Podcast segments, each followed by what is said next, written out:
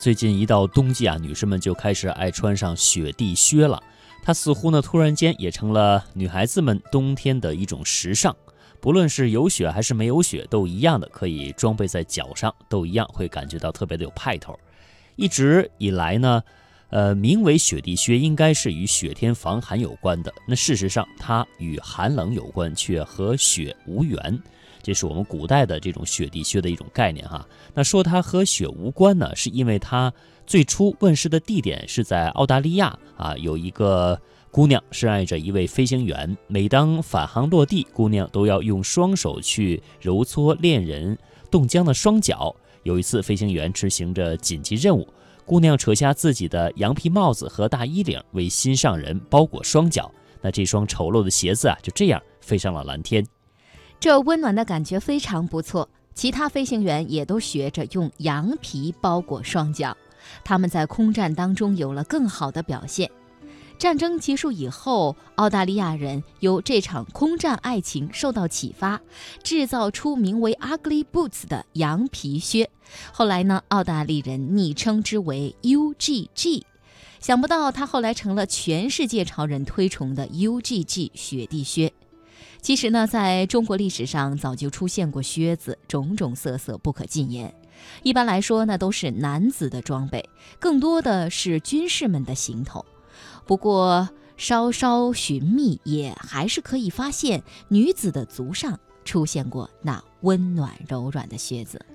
李白的诗对酒说：“那无稽十五，清代画眉红锦靴，倒字不正，教唱歌。”杜牧诗《刘赠》是写给舞女的，舞靴应贤应任闲人看，笑脸还需待我开。黄庭坚的词《西江月》也是写的舞女，转冕经幡长袖，低怀细踏红靴。唐宋时代的女靴就这样悄悄地隐隐形在诗人们的眼里。古代中国的女人靴自然也不仅是指风行于唐宋。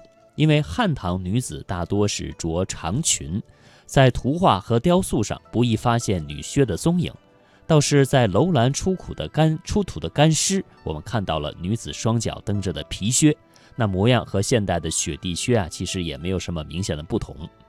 战国的情形，可以洛阳金村出土的驯鸟铜像为例，一个小女子双手各执一捧。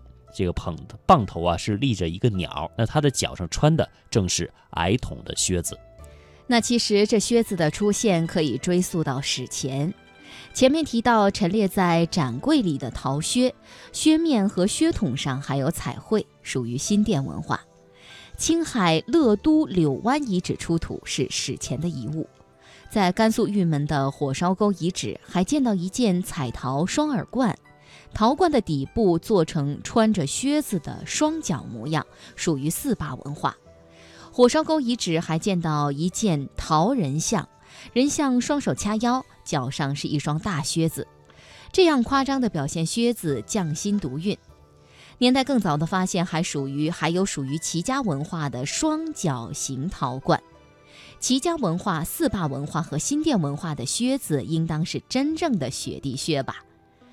北西北寒季较长，风雪也大，靴子的发明与流行也很自然。那年代，那个年代游牧也发达，羊皮也来得容易，做一双皮毛靴子不会那么困难。让人惊讶的是，这些史前的靴子和现代的雪地靴，我们看得出来是如出一辙，它们竟然是如此的相似。千年的时尚再次重现，让人也是好生的感叹。时尚有时就是突然刮起的一股复古风。可能你觉得很新潮，其实呢是古风回潮。试想，潮男少女脚上出现的是齐家靴或者是新店靴，可能就多了一种几千年的沧桑感觉，一定可能会感觉更好一些，也会感受到来自古老年代的气派和风潮。